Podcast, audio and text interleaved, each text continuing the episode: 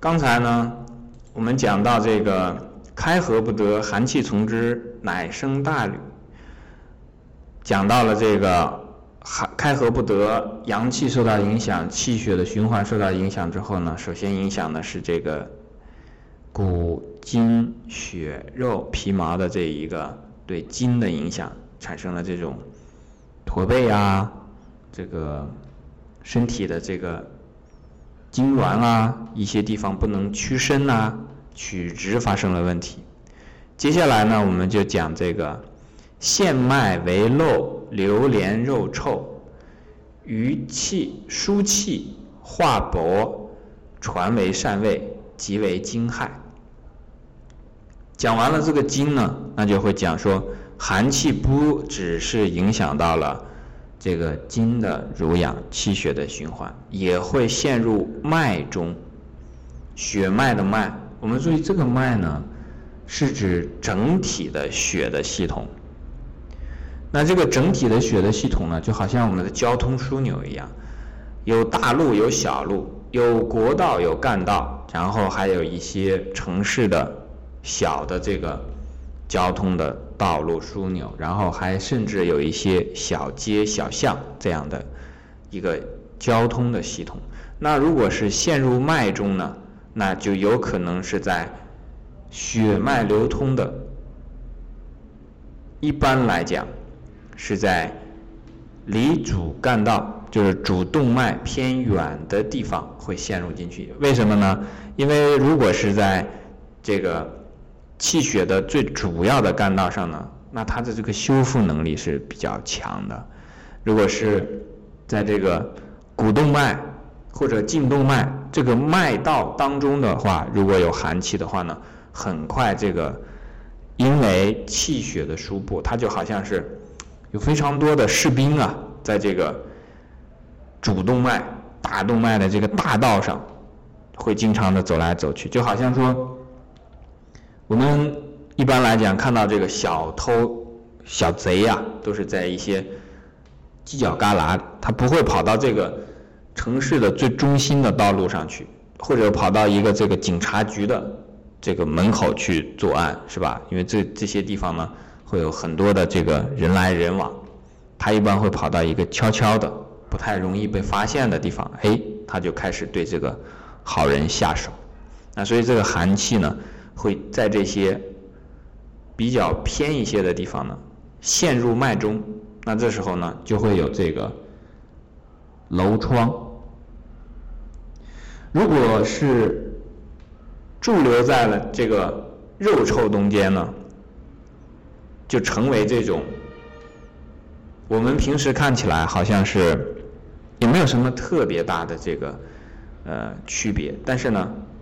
你总能隐隐的感到这个东西呢，这个寒气是流连在其中的。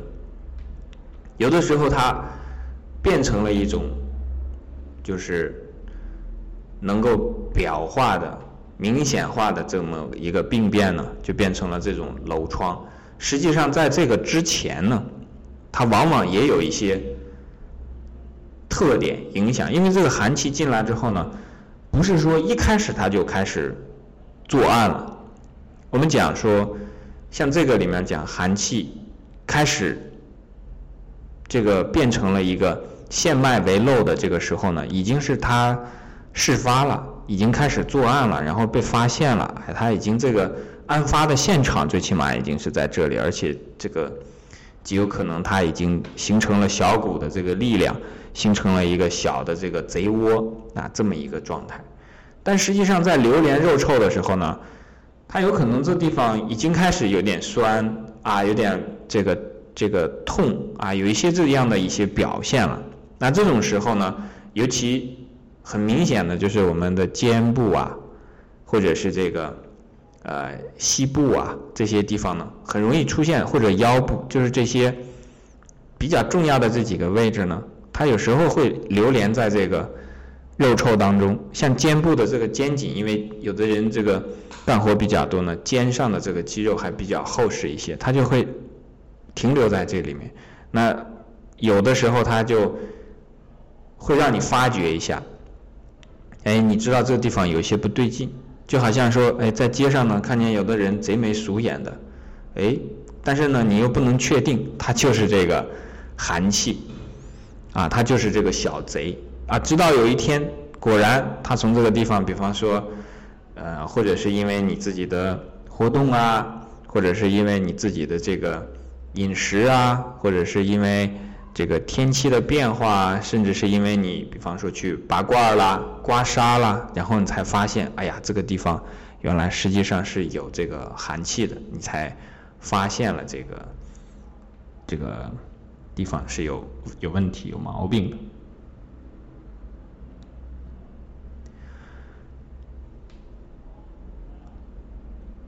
那这个就是讲寒气在。脉和这个肉臭当中对人的一个影响，疏气化薄。那我们理解这一段呢，就是讲说气血在这个时候呢，它不再像正常的那个时候，那就好像说。我们举个例子啊，比方说，如果一个地方出现了这个小偷呢，这个好人啊，他往往就变得这个警惕性变高了。变高了以后呢，那像我在这个巴西的时候啊，巴西这个治治安非常乱，里约热内卢和这个圣保罗啊，啊都是治安非常非常乱的这个城市。那去到这个地方呢，我就会发现。首先一点是，上街的人呢，比别的地方要少，而去阿根廷就不一样。然后呢，这个地方的人呢，出门呢不会有带包的，都不带包。然后呢，这个地方的人还有一个特点就是，穿衣服啊就穿这种 T 恤、裤衩这种的，也没有什么兜，你一看就知道这人身上没什么钱，没什么装钱的地方，也没什么装贵重物品的地方。那这个情况呢，我们用在这里，就好像说，如果是有了寒气的时候呢，这个正气它的原来的正常的这个运作啊，就会受到影响，正邪不两立，这是很平常的事情。像我们在呃中国的话呢，如果到南方的话呢，大家都会发现，越往南走呢，南方的这个楼房啊。还有非常高的楼房上面都会有这种防盗的这个很很粗的那种钢筋做的防盗网。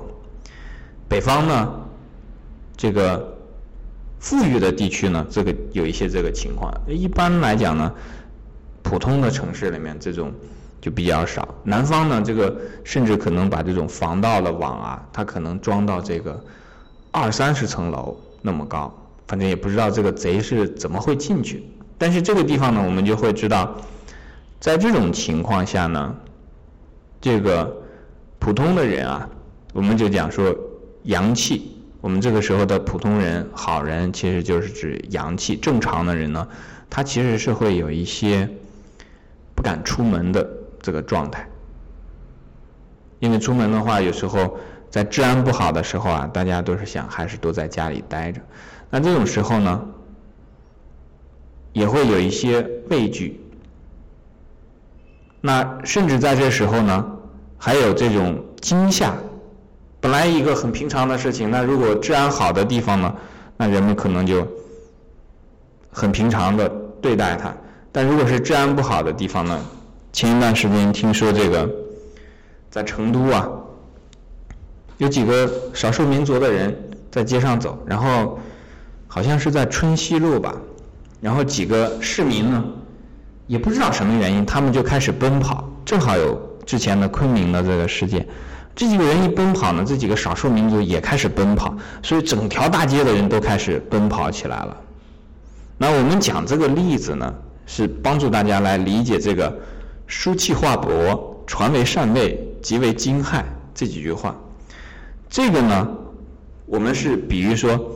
阳气和寒气之间的一个关系，但我们知道啊，部分是代表整体的，整体呢是由部分构成的。当这种部分有这样的一个情况存在的时候呢，它会影响到人的一个整体。如果阳气在人的身体里面正常的运化呢，正常的运转呢，气血在人的身体里面是正常的行走的时候呢，这个人的精神也是比较安定的。当人的气血或者讲这里的输气变薄，或者讲它的传送运行不正常的时候啊，这个人也容易害怕，容易惊骇。我们讲说，打坐的时候，如果真的有一个这种比较安定的状态的话呢，越安定的时候，这个人就越沉静，不太容易被吓到。正好这两天我看到这个南怀瑾老师的一个学生叫刘宇红，他写的，当他在打坐到某一个的时呃时间点的时候呢，耳边的一切他都听得到。眼前的一切他都看得到，然后忽然有自己前面有一块大的这个黑板摔倒在地上，呃，根本他就不动声色。这个时候呢，他讲说，如果在当时真的是泰山崩于前，他也肯定是不动声色的。所以这地方呢，隐含的也告诉我们这种。气血实际上和人的精神之间呢有这样的一种关联。你的气血运行旺盛正常的时候呢，一个人的心往往也是比较安定的。而一个人的心如果是不安定的时候呢，他的气血也会受到相应的影响。而气血如果是躁动或者是化薄的这个情况出现呢，他的精神。同样也会出现这种不安定的状态。